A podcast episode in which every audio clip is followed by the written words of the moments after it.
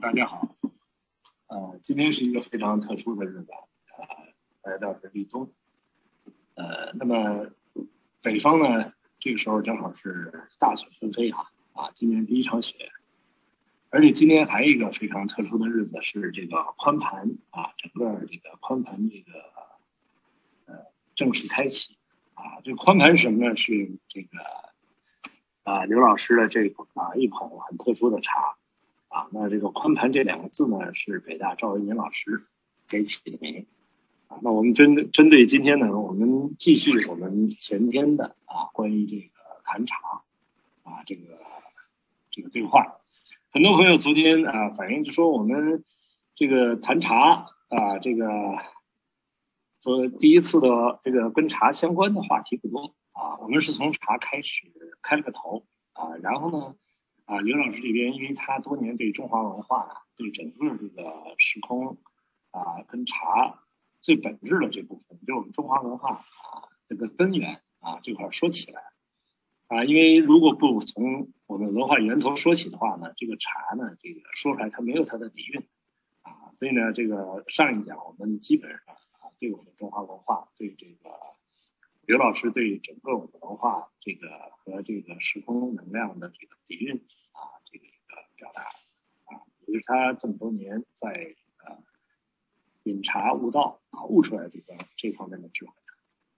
那么我们今天呢啊，依然接着上一次的话题啊，继续往下延伸啊。那么什么时候能够碰到茶啊，我们就随机呈现啊，顺其自然啊。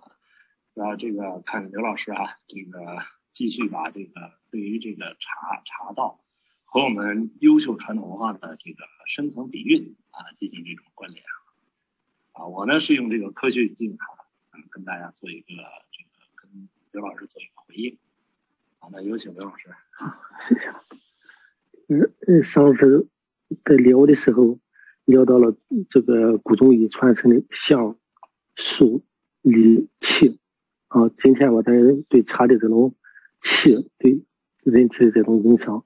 对人体的，我我提气的时候，咱还是先从这个象，这大象上说。你像茶，茶是从什么时候呢？就是文文于神农氏啊，文于神农氏吧。你看在过去，据据传，现在就是文文字见不到。这个在给这个整个上古时期给人类在找食物的时候，日遇七十二度。得土而解之，那时候是茶，茶是茶的名称是土，啊对，得土而解之。现在吧就加好的茶，咱现在就是不不管它这个，咱不研究它这个这种七十二度啊，嗯，它是怎么种的度。然后最关键的一点是看它这个香，这个香我就是你喝了茶或者叫叫做茶叶啊，它这个度结了，这是一个大象，嗯，这是一个。大象，我就说，给给咱们从上古时期一直发展现在，茶叶的这个一直流传，一直保留到，无论是这个文人雅士也好，这个日百姓日常用也好，用也好，就是说，它存在的价值是什么？存在意义。那从这个象咱知道，就是说最简单一个，它解读的，它是，你看，就是得七十二度。你看，它是用了一个七十二的一个数，七十二个的，就是茶吧是一个象啊，的茶解质的茶。那产业存在什么价值呢？茶叶存在一直从上古到现在，它的价值就我个人看到就是，它是互生而用，就是互互生，它就是护卫生命了，对整个人类整个生命，它起到一个互生的作用，起到一个它的价值。有的它的价值，这个就是古人的一个智智慧，一个特别最大的一个特别，就给人们留下一条，呃，无论你怎么吃，你都有这么一个习惯，啊，有这么一个待客之道，有这么一杯茶，那就可以把你日常饮的毒素啊给你化掉，嗯，这是一个大项，这是一个，这里就是体现了它这个解毒护身的一个功效。对，这这我可以来呃简单的回应一下哈，呃，刚才呃刘老师讲到这个神农啊，啊讲到这个对这个植物的属性七十二种属性的这种啊一种解释了，用到了一个词叫图。呃，我们现在一般讲到图啊，一般跟这个毒这个字有关啊。为什么这么讲啊？我们呃在自然界的任何一种植物的存在啊，它都有它自己的偏性能量结构。所以刚才讲到这个大象，这个象其实是能量结构。那在整个宇宙的能量结构呢，它是一个完整的啊，这个它是一种平衡机制啊，完全平衡。它从先天转向后天的最初阶段，它完全平衡的。那这种平衡，我今天举个例子哈，比如在我们一个很小的范畴里面，如果有一根毒草的话，那解毒的药一定也在这个范畴里面啊。那这里面就是说，所有的偏性啊，用这个图来表达了它的偏性啊。那个偏性里面的这个，我们说平时吃的食物啊，每一种食物有它的偏性。但它是一种弱偏性，那就体现到实性。那么到了这个吃的啊，当它的偏性啊强化的时候呢，啊，它这个偏性呢就变成药性，啊，药性呢它的偏性比食性要强，啊，为什么能药食同源？因为它们有同样的偏性，只是我在食物里边呢，可能它偏性弱一点，但它也能起到这个偏性作用。那到了这个更高的偏性、更大的偏性呢，啊，其实就是毒性，啊，所以刚才这个呃。刘老师讲到这个“图”这个字哈，其实它代表了啊，应该说它背后代表这个能量结构的一种偏性啊。那么七十二种偏性呢，就把这个呃基本上涵盖了这个自然界这个植物的各种偏性。那这里面又讲到了一个茶的互生作用啊，就是茶本身实际它是它相对来讲在这些植物里面，它本身是一种中性的状态。那么在中性状态下，你赋予它什么样的能量属性？它就会向那个偏性去啊导引导啊，你比如像啊茶的这个生长出来以后，它是啊，比如是中性的，但是它可以通过制备啊，是吧？它这个它就含凉啊，将通过这个加啊这个烘焙啊，它又有这个火啊，又这个它在这个茶的这个容器呢，它又有这个。又有这个金和木啊，还有啊金金和土啊，所以它实际呢，在整个茶的文化系列里面，它是五行能量啊，它都是一个综合状态，但是它是可以被调制的啊。所谓调制是什么人调制呢？谁在调制呢？泡茶人、制茶人，他是可以调制这个茶的属性的。那这个调制是在哪调制的呢？它不是我们在三维空间里边，哦，通过这个物质的配配比啊什么的，哦，在茶里面加这味药，加那味药，它茶自己就能够起到药的作用。谁在调制？泡茶人调制，啊，因为泡茶人呢，他可以在更高的维度对能量的这个结构属性进行调整，是由他的意识能量决定，啊，所以这个呢，就是把茶的茶性提升到了高位，啊，所以刚才啊刘老师讲到的这一部分啊，其实啊虽然几句话。但是它的那个信息量非常大，它为什么能互生？因为所有的生命健康是能量的和谐啊平衡，一个能量不和谐不平衡，一定呈现出它的所谓的疾病。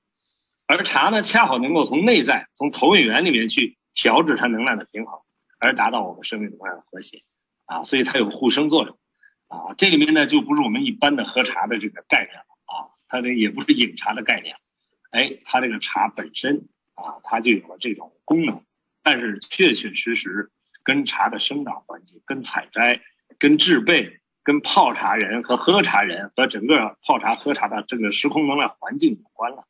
啊，所以这样的话，这个茶的互生作用是以它的能量平衡机制决定的。你继续。好，好，这个上次在提到这个天地万物的都在五行的属性之之中。生命的本源不离阴阳，茶也是，茶同样就是五行俱全的。你像在唐代陆羽写《茶经》的时候，开篇他也提到了茶，南方之甲木也。那茶的五行属性首先是属木，然后在制作工艺当中，你像咱茶席上啊，茶香也是，它是一个五行俱全的。唐代喝茶他们是煎茶法，煎茶的时候，你想煎这个烧火的这个，首先是用那个炭火。啊。这是一个，这是一个，就是你在检测的过程当中，用的器皿它是五行的属金的，特别用的风炉，用的风风炉风炉吧哈，它就特别有意思了。它五五行是土的，嗯，它五行是，因为潮气居多，这个也有铜器，也有银器，也有也有这个铁器之类的，但那都是在那个时期的上层啊，嗯，他们用一个东西，他们用一个，第二个吧检查出自然离不了水，自然就。然后在茶的，你看制作工艺当中呀，哈，它也同样也是五行俱全的，同样也是，它离不开几个因素。你首先讲这个茶的这种木的属性，木的属性，如果讲究它的根源的话，一定是土的属性，这就是一个土德，这就是一个，这就是大地的一个一个一一个一个厚德啊，就是说在这个土德之上，它才长出来的生长出来一个灵物。就它具有个双重性，啊，表表象是一个木星，但是它是真正的承载的是一个土星，一个土德，嗯，承载的是一个。然后在整个加工过程当中，你像鲜叶采下来，首先要干什么？要阳光晒，晒青，它叫在这个工艺环节当中，它叫晒青。晒青嘛，是为了把茶叶在原始森林当中，它吸收的那种，嗯，脏气吧，同同为脏气吧，就是。微微有毒的东西，它要通过日光晒，要先把这部分东西抖掉。在晒青的过程当中，它又要，你像烟茶吧，它要青，哎，要青是干什么？是第一是茶的水分，第二是茶当中含有的一些苦寒的一些物质。摇青是哪两个字？摇动的摇。摇动的摇，哎，摇动的摇，青嘛就是，哎，对对对，色的青。呃，不不是，这这个青，茶青嘛，有煮的一个青。啊，对，写吧，现在写都是写这个青啊。那它原来是哪个青呢？原来是一定是带竹的竹的头的。哦，竹子头的。哎，一定是带竹的头的。竹子这是茶青的青，这是嗯。那它跟现在那个青颜色的青还不完全一样。还不完全一样，嗯。这是一个呃，这是一个代表一个代表性。哦。在窑青过程当中，你看它就是整个工艺过程就比较复杂，它又牵扯了一个天时地利。啊，牵扯一个人啊，嗯，天时是什么？要看当时做茶当天那种天气的因素，它是晴天、阴天，要看这个因素，要看这个。然后看茶做茶是看茶的特质的老嫩，看它的这个这个鲜叶的一个程度。然后你要选择怎么去做，怎么去摇。摇的时候也是，首先要求你这个人要慢慢的摇，你不用急了，不用快速的摇，那是一个很很缓的。就像一个圆一样啊，你看邀请他用那个啥去，其实就是个圆，就像一个太极一样啊。哎，这是一个，这是一个邀请。邀邀请完了以后，这时候要什么？上铁锅杀青，他就讲到了五行的金，金元素要上铁锅杀青。杀青完了以后，要微微的，就是说，嗯，在过去是没有后的，要太阳晒。啊，就是说晒嘛，是为了把水分肯定快速的晒掉。如果天气不好，晒青有什么区别啊？它这个晒和就沙青晚的晒和前面的沙青是不一样啊。杀青晚的晒就是整个环制茶环节当中已经进行了一半了，嗯，中间环节。如果天气不好，要上铁锅第二次炒炒青啊。它这个炒是为了烘干的意思。现在嘛，就是嗯，供这个机器发展比较快，都有那种烘青机之类的，都有。这个在下一个环节嘛，就就是那我插一句话，那现在是不是有一些古法是不用机器的？对，有些古法是不用机器了，对吧？哎，有些古法那它肯定是有区别的。天气好一定是太阳晒，如果天气不好就热水回锅炒青。它这个炒青烘干，就是烘干的。即便是烘干，呃，现在用机器烘干啊，那用人人人工烘烘干的效果也应该用机器烘干，就是说这种温度的快速的这种烘干。和它自然的这种，你像呃这个阳光晒干，或者是二次炒干，它里边就是它对茶叶当中它的内容会有一定的影响，但是影响不是很大。它那个炒炒的时候，这个人手在里面这个翻的，对对对，要要不停的翻，不停的翻，锅温很高，锅温要达到二百度左右吧，甚至更高，甚至于，嗯，你像炒龙井茶嘛，它的锅温要达到二百四十度左右，啊，哎，它是用手不停的在里边翻的，不停的。那这个。那这个部分的炒青基本也都是是人工的，哎，对对，全是人工，全是这些环节全是人工。啊，那现在制茶有没有把这个用用机械化代替的？有，现在特别多。嗯，对对，嗯，你你像这个机器炒青、炒青机，现在有都有，对对。那它那个效果跟那个肯定差很远了，就它这效果呃就是不是效果，就是它的那个就就是它这个质量品质会受一定影响，呃，对，品质会受一定影响。但是它这个影响，呃，你现在工厂化吧，它这个影响如果就统一一个标准的话，它这个影响是一个等级的影响。啊，对，因为茶叶本身它还是茶叶，它就一个等级的影响。级。嗯，最后一个环节吧，就比较比较关键，也是这个对古人这种传统的一个一个，就是说工艺的一个继承啊，就能够保留下来，就是炭杯。碳杯。对，就是炭杯。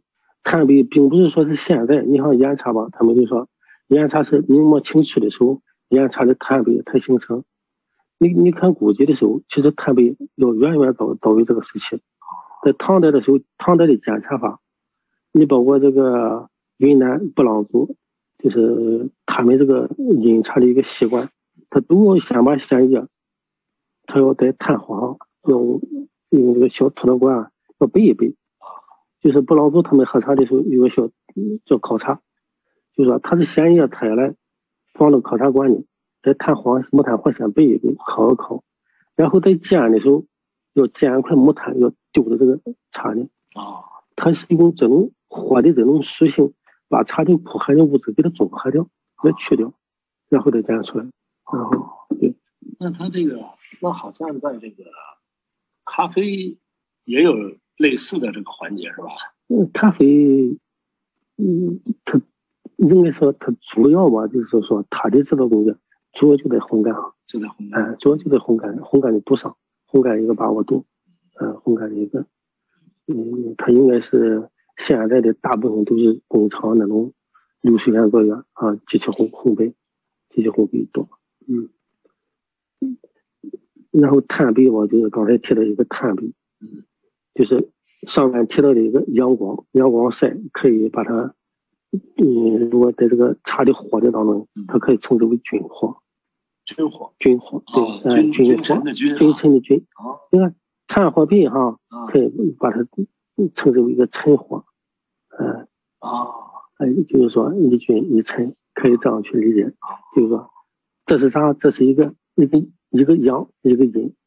嗯，哦，就是，嗯，炭火也属于阳，但是呢，它首先是选用了木材，然后把它把它抽出来。啊，抽木炭抽出来，然后它达到一个，就是说达到一个相辅的作用。如果这样的话，这就是个阴阳，这就是个大的阴阳。就是说，在制作过程当中，茶叶的阴阳属性，它就慢慢就体现出来。本身它是阴阳俱全的，嗯，本身。但是怎么来把握这两个的程度？对，这就要求一个一个他们在制茶过程当中，一个一个熟练的工艺，不是不是熟练工艺，叫看茶做茶，就是说。对茶的那种烘烘焙度、火温的强度啊，要随时随地要看。嗯，因为大概他们备茶嘛，要一个小时看一次，一个小时看一次。看一次的是一个是掌握火的温度，第二个是看茶叶烘焙的一个程度，到了一个什么程度？可以叫火候吗？火候对，就是可以叫啊，对，可以叫火候。但是这个君臣的这种占的比例是有也是有讲究的，对不对？嗯，就是这个晒和烘焙。啊，这两个前前面的环节，你看晒呀，嗯，包括这个这个烘，包括这个就是说，呃，出土红青嘛，哈，就是，因为它叫都水红，就到这程度的时候，哈，它是占了一个茶叶占了百分之五十，啊，后边一个百分之五十就是个炭火杯，啊，就是个炭火杯，对。那这个比例不同，对茶的这个品质是是不一样的。对吧？对比例不同，对茶的品质是是不一样的。你看这个前面哈，茶的五行自然五行嘛哈，它是一个很自然的这个生长啊，大地这个阳光，它是自然的一个五行属性。后边的五行属性，你看它在做的时候，它是你的这个五行五五五行属性。你你像它在它在做的过程当中，炭火属火啊，把这个炭火嘛，你看备成干茶，嗯。嗯，它就是一个一个一个相克的，为啥相克叫火克木？就它一个相相克的，它克的是什么？克的是就是茶叶的偏性啊，把它偏性克掉。哦，嗯，并不是说把茶叶的它本性的那种性质的就是它一开始这个纯粹的茶叶的木性就偏重，木性它就木性，你像咱大自然看这树木嘛，它是绿色的，绿色水分第一个是水分多，就是说它呈现绿色的时候，第一个是水分比较多，第二它肯定苦寒的物质比较多。嗯，那用火等于来做一定的中和，对，做一定的中和，对，它就起了一个中和的作用，它就把它这个性就是变为一个比较中和的一个程度。嗯，对，嗯，在这另外你看就是说，特别是茶叶被这个火炭焙之后，它的茶性，因为茶本身的性上苦寒，嗯，但是它被炭火焙以后，它的茶性大变，茶性转变了。它就变转变为温和，对人体就没有伤害，对人体就，嗯，这也是一个由寒转温，嗯，它就一个渐变的过程，就像人一样，你看，你看这个特别小男孩啊，就是刚出生，谁看谁爱，谁看谁喜，啊，这么大的孩子，但是当这个孩子长到三四岁、四五岁的时候，啊，这个小男孩这个皮体现出来了，啊，讨人嫌。谁看谁头疼，大人带孩，特别带孩子来，是吧？就是说他的性比较顽，啊，比较顽皮，他的性。但是当他慢慢成长，长到三四十岁的时候，你看吧，他就成熟了，他就变得温和了。再往后走，你到了一个，到了一个不惑之年，到特别是中国这个词标语上，不惑之年啊，知命之年，儿孙之年，它它就是一个，它就是慢慢慢慢随着时间一个变化，随着时间一个。嗯，嗯，这样茶性转变了以后，经过这种，嗯，反复的这种生克的这种作用，相生的作用，它是生长过程；相克的作用就是说，把它茶的偏性给去掉，然后这是一个合化的一个过程。合化，哎，这是一个合，哎，对，这是一个合，这是一个合化的过程。嗯，这样嘛，在这个过程当中，茶叶的养生功效啊，就是说养生保健功效、护生功效就体现出来了。嗯。它的护生功效，嗯，它最大的功效就是说止咳，嗯，可以和解啊，嗯，如果相比的话，它也是最大的一个和解之剂，人与自然的和谐，人与万物的和谐。就是说，无论是你是饮食习惯造成的不好哈，你身体的造成那种那种隐在的，就是潜潜在的那种那种因素吧。它都能给你起到个和解的作用，都能起到一个。嗯，这是茶的五行阴阳，就是说从它的生长、加工到最后它的成茶，嗯，它具备了一个最大的一个功效是什么？脱德。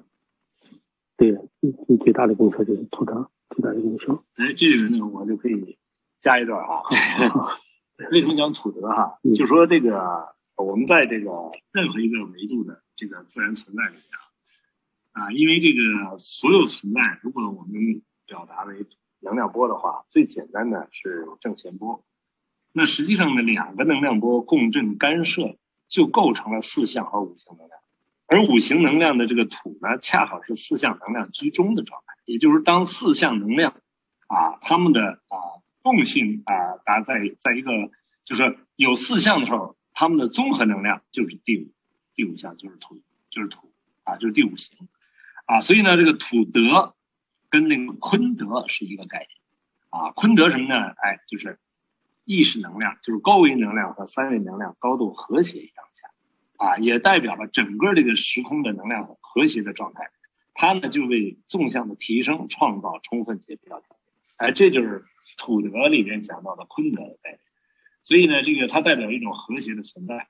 而这种和谐的存在，在生命、在家庭、在社会、在自然，它分别代表的是健康、和睦啊、安宁和美好啊。所以这个，那但是它的背后的很深刻的含义，是为纵向提升创造充分且必要条件。那么，在这个到了这个三个能量波共振形成八卦的时候，那八卦。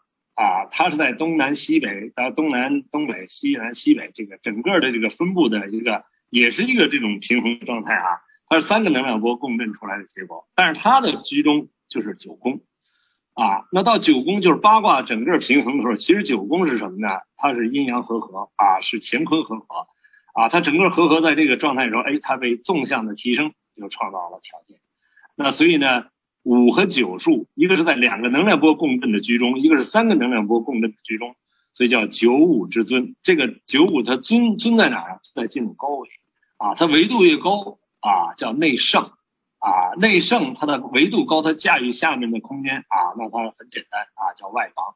所以内圣外王啊，真正的王者叫九五之尊啊。所以刚才讲到这个土德，我们把这个土德的这个概念跟大家解释一下啊。所以为什么？呃，我们在这个这个对于生命来讲，很多人说这个生死哈，啊，我们这出生啊，从娘胎里出来入死，啊，《道德经》里讲的入死，实际是回高维啊，出生是从高维投影下来，但是三维空间里面人们讲怎么样？叫入土为安，为什么要入土呢？哎，它回到一个能量平衡，它尘归尘，土归土，但它的目的不是待在这个土的状态，而是当你跟土融合的时候，你的能量平衡的时候，你回天的能量啊，它具备了。啊，它创造了一个回归高维的一个条件，所以我们一般人不懂的，就是觉得这个埋到土里就完。其实它只是这个土是跟整个时空能量和谐的一种状态，它是为纵向提升创造的条件。啊，所以顺便把这个呃文化的这些关联啊，跟大家顺便解释一下。啊，您继续。好，嗯，下面呢就是咱谈谈茶的它的阴阳属性。啊，茶的阴阳属性，嗯，最大的体现是在哪里？你像中医有一句话，《内经》上叫“阳化气，阴成形”。嗯，就说茶叶做出来以后，它的形状、它的外在、它的物质的存在，它是阴成形啊。它它就就是成形的物质。俺眼前见到的万事万物成形的物质，它的属性应该是属于阴的。属于阳化气，这个气是什么？气是无形无质的，你是看不到的，它就是一个能量。嗯，它这个句子可以成形，可以成万物，万物当中都在阴阳，都是阴阳属性的，就是说都在阴阳，就是说它这个只要是一个生命载体，都是含阴阳的，都是含。茶叶，茶叶的营养属性，嗯，它在哪里体现？你像昨天咱咱在喝茶的时候，咱聊到了茶气，嗯，茶气吧，就是用什么来体现？就是一个能量。现在比较通俗一个词叫叫能量，咱现在喝的这杯茶汤嘛，嗯，这就阴成阴成性，就是咱咱喝这个茶汤最大的物质是什么？就是水，它可以补充人体的水分，水分是什么？就是阴，嗯，水分就是一个。那茶的阳在哪体现？就是茶气，这种茶气啊，无形无质，嗯，但是你喝了以后，你会能感感觉到。这一口茶汤入入腹之后，入口入腹，你会感觉到它有股气在动，啊，就说它有股热气在，身体敏感的人，他会感觉到有股热气在你身身体里，他会根据你不同的体质，它它会动，啊，它会循环，但是它循环的循环的位置啊，就是说不同，有的人小腹热，有有个人胸口热，有个后背热，对吧？因为身体的，就说他体质的属性不同，他感觉也不同。但是大致的方向不会错，当当不会错，就是一气周流啊，路环五端，然后在人体就是左升右降，这个左升右降嘛，是指的一个气化，一个气机的一个形状。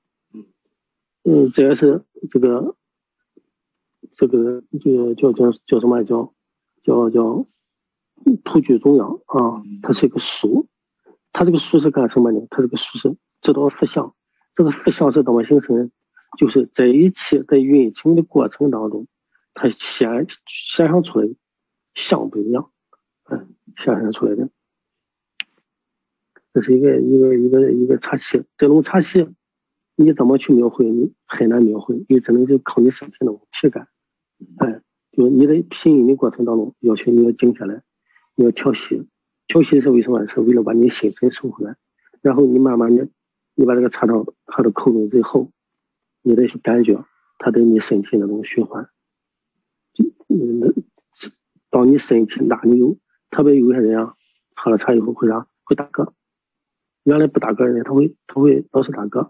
有的人是往下通气啊，就咱咱不说的放屁，上头有些人打嗝不断啊，有些人下边通气，这是体质非常敏感的，或者是嗯有有一些这个。好生闷气的人就会有这个有这个感觉，哎，感觉胸口舒服了，哎，大哥，老师大哥，他感觉舒服了，这就是一个气的一个对人体，嗯，对对钱的一个表象，一个现象，对钱的一个。对这里面呢，呃，因为我昨天在跟那个祝玄冲道长对话的时候，恰好是这个阴阳大，呃，这个就讲阴阳，阴阴阳阴阳阴阳大论，对啊，对阴阳大论嘛，对对对，正好讲到了这个氧化气，是这形这情节，很巧，就昨天晚上啊。嗯，那那这个氧化气的这部分呢，其实呃，其实昨天呢讲的，他也讲的蛮深的，就是说这个阴阳的这种交替呈现，嗯，阴阳的纵横呈现啊，实际在这里面呢，我们把这个气如果理解成这个呃广义的能量的话啊，那这个气在低维和高维之间，它有一个啊不同的属性，在低维这个能量，它的自由度比较低，越到维度高，它的自由度越高。啊，所以呢，这个自由度的高低就形成了一种对立的关系了。那自由度低就是阴，自由度高在这个纵向就是阳。对啊，所以呢，阳化气呢，就是它的这个自由度高，它就形成这种啊活性的能量化状态；而它自由度低的时候呢，它就共振成这种固体的物质啊液体的物质啊，然后到自由度从固体有形物质向无形转换的时候呢。就是在火的这个层面，在火这个点上啊，它产生了什么？产生了相变，就是能量结构产生变化。你像这种能量结构，你要变化的话呢，你在有形空间变，你是要通过机械的方式啊，把它截断啊，把它爆平啊，什么，它形成这个结构变化。它原来是个树的结构，变成一桌子的结构，这是一个纯物理的状态。但实际还有一种变化，就是在火的这个关头啊，一烧，它变成碳了。啊，它变成水和气了，对啊，所以这是一个相变。这种相变呢，恰好是化气的过程，它正好在有形和无形的状态里面，所以它属于能量结构。它的结构呢，就从最最简单的相变啊，是水能够让我们看到，就是水啊，温度低的时候，它自由度低的时候变成冰，啊，它的平均自由度的时候就是水，啊，水的自由度一定比冰强啊，比冰啊自由度高，但是它再继续热的话，它就变成水蒸气了。所以这个对于这个这个这个氧化气的这个概念来讲呢，那就高维水蒸气算是阳，啊，这个冰就算是银，是吧？它就成型嘛。那水呢，它正好在这个之间，它这个形呢是个自由的形，它可以成任何形，但它我们能看得见摸得着。当它变成水蒸气的时候，这个形就趋于一种无形了。但是你看我们这儿，如果水蒸气啊，其实我们这里面充满了水蒸气，到处都有水蒸气，但是我们实际看不见。它只有到一定浓度的时候，它水蒸气里面有一部分结成水的时候，我们才看到雾，啊，所以这个这是呃氧化气阴成形的这么一个概念，啊，所以所以呢，这个这里面讲这个茶气跟这水有关，啊，实际指的是就是茶背后更重要的是它那个能量，对，是吧？是它那个啊，而且这个能量呢也有不同啊，它有这个能量有显化在三维的特征的，也有显化在临界特征的，也有显化在高维特征的。而高维特征的这个茶气，一定跟人的意识能量相关，一定跟人的情志能量是可以关联的。啊，所以这样的话，就理解这个在茶的这个过程中，讲到还有在我们身体运行啊，这个那身体运行里面这个左升右降，这个代表一个什么？就是所有的运动，你不管它是有形运动还是无形运动，都有一种运动逻辑，就是圆运动。圆运动对啊，它这个原最基本的运动方式就是圆运动，甭管是宏观还是微观。啊，甭管是有形还是无形的运动，一定是圆运动，啊，它是最基本的运动。所以左升右降的啊，这个这个能量就是一个能量运行的您继续。啊，这个呃，谈到人家刚才谈到茶气对人体的这种影响，你像气对人体健康，特别亚健康人群，它影响在哪里？这里就说是人这个气对人体的影响了？为什么要提这个气对人体的影响？大自然的气，外因的气和内因的气。你看，百病生于气，这个气吧，这个外因造成的这个气，这个百病生于气，情深人不寿啊。这个情是一个内因，这个情，这个情是七情，指的是人的七情，喜怒哀乐啊，悲恐惊，这是一个七情。那外在的这种气对人体的这种影响，就是。风寒暑湿燥火寒，这是这个外在的气对人体的影响，对人体的，你看七情嘛哈，就对人体这个影响，就是在说的时候好多在聊天的时候说你要调整你的情志，好多人不懂他为什么我要调节我的情志？因为气对他的情志影响是极大的。你看，高兴了，这个人高兴了以后气缓；你一高兴过头的时候，你看他是往上走的，高兴这个人是他气缓。你这个怒呀，怒的时候气上，他这个气上和那个缓是两个，他冲呀冲冲脑门，好多人这一声下下高了，一下就高了冲脑门了啊！这怒的时候气上，有的时候气聚，就这个人有的时候他这个气聚聚哪里？他这个地方他堵到，他说喘不上气来，给他堵到，他会有这个一个症状，老是捂到个胸口啊，他这个气聚，这个。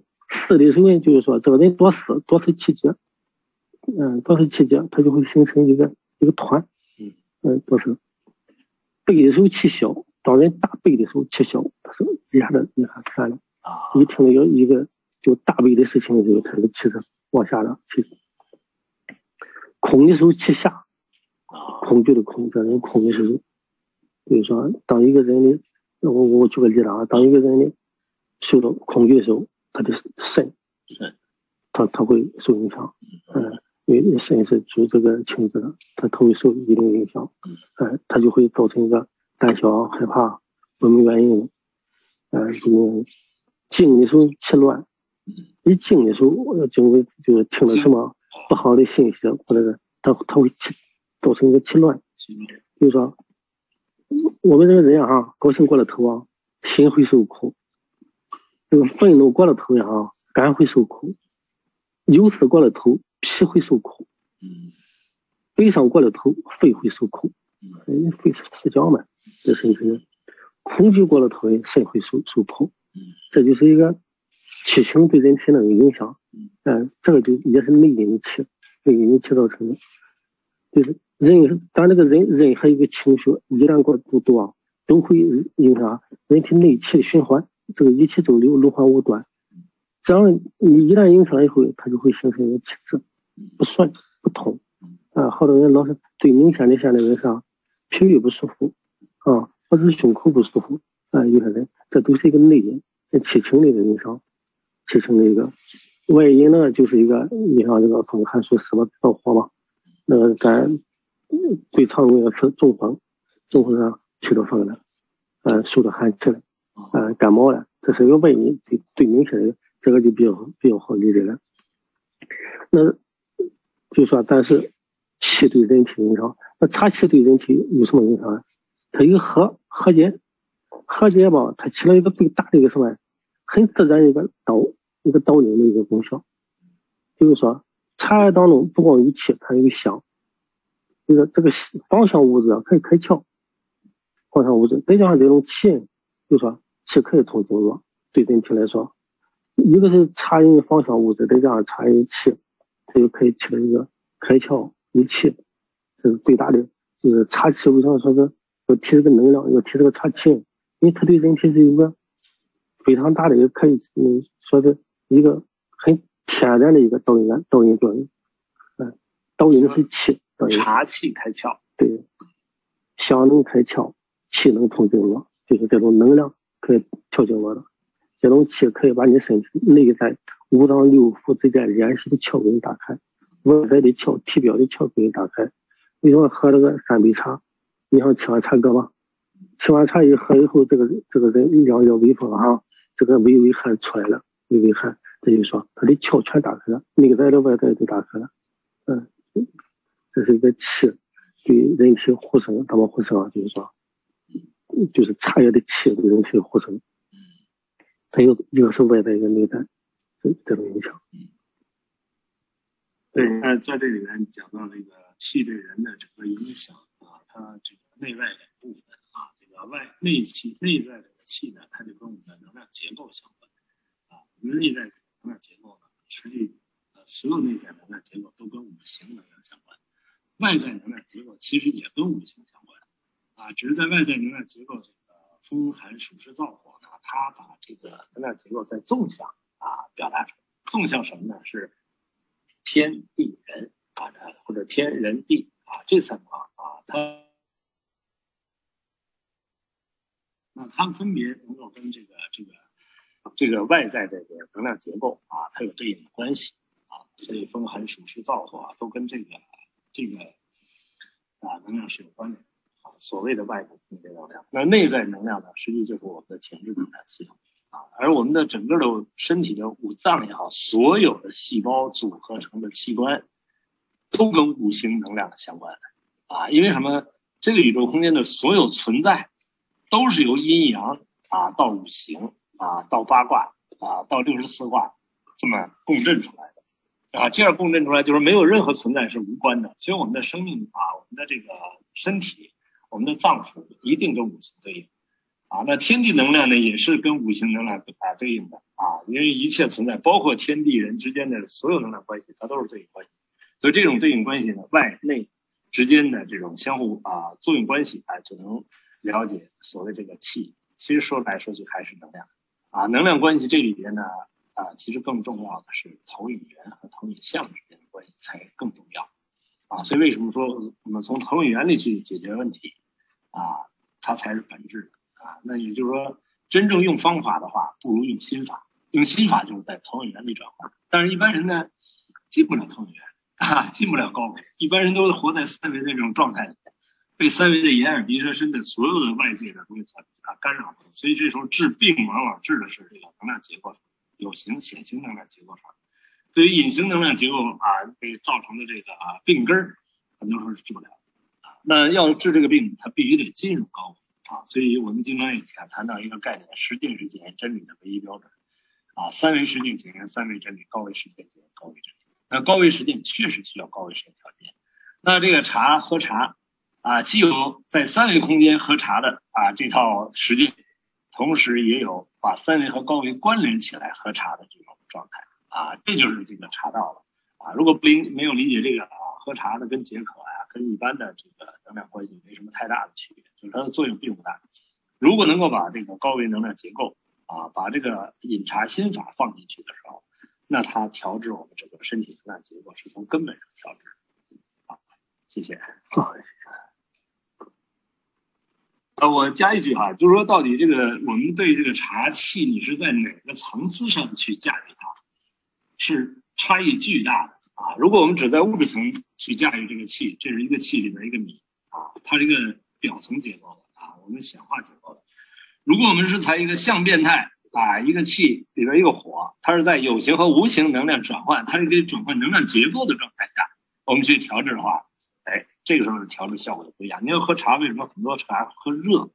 啊，其实那个热，它的那个火在那个状态下，就是热到一定程度，它的分子热运动，啊，它的熵啊，在这个时候它容易改变它的形态，啊，所以调制结构的时候，相变是在这个跟火相关的状态下，它那个临界态是有形和无形的临界态，是低自由度和高自由度的临界态。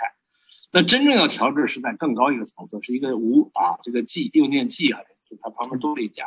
下面四点水，这是火上面看不见摸不着，这是投影原理的高维的，在这个投影原理的高维能量啊这个结构里面去调制，才是更本质的。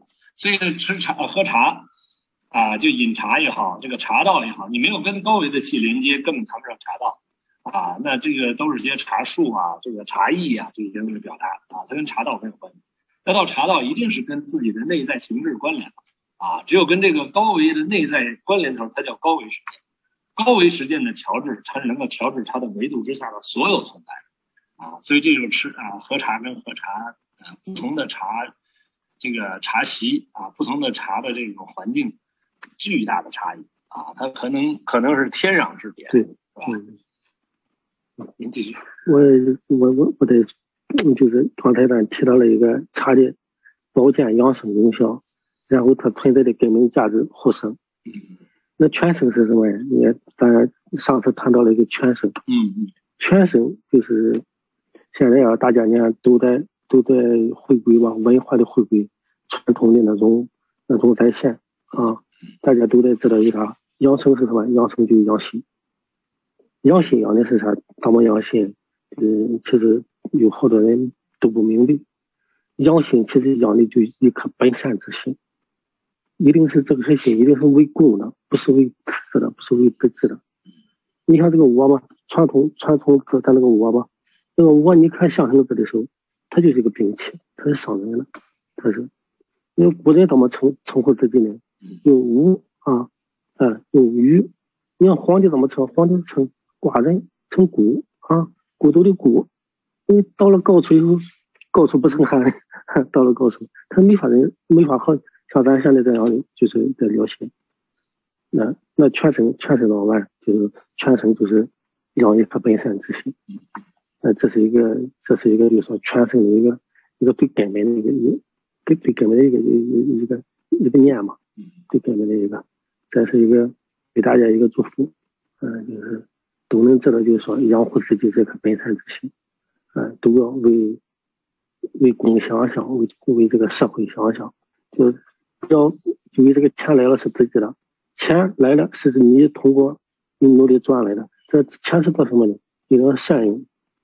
它是为公的，嗯，因为这个钱它本来就是为公的。对，这里面想复习一下那个第一天我们讲到的啊，这个刘老师专门讲到了中和、饱和和太和。嗯，啊，这个中和呢，实际是指我们的能量的一种平衡啊，这个显化能量平平衡啊，它形成一个中，这个中呢，它也是为纵向提升创造条件啊，它是整个其实中本身是整个宇宙的动变规律。啊，但是呢，这个在显形空间里呢，它就是一个健康的状态，在中和。那它呢，到了中间那个饱和，实际是互生啊，这里面就牵扯到这个临界啊，临界态的这个概念了，是吧？它是有形跟无形临界态，它能够保证这个这个投影源和投影的像在一个一体的状态。恒源、投影像在一体状态，我们叫什么叫知行合一，叫心物合一，叫意识能量和物质能量高度和谐于当下。它是为生命觉醒、生命的纵向提升创造充分且必要条件。所以这个时候茶就已经不仅仅是让我们仅仅保持健康了，它不但能让你保持健康，它还能唤醒智慧，还能实现你生命的这个能量的提升，啊，这就是它的护生作用。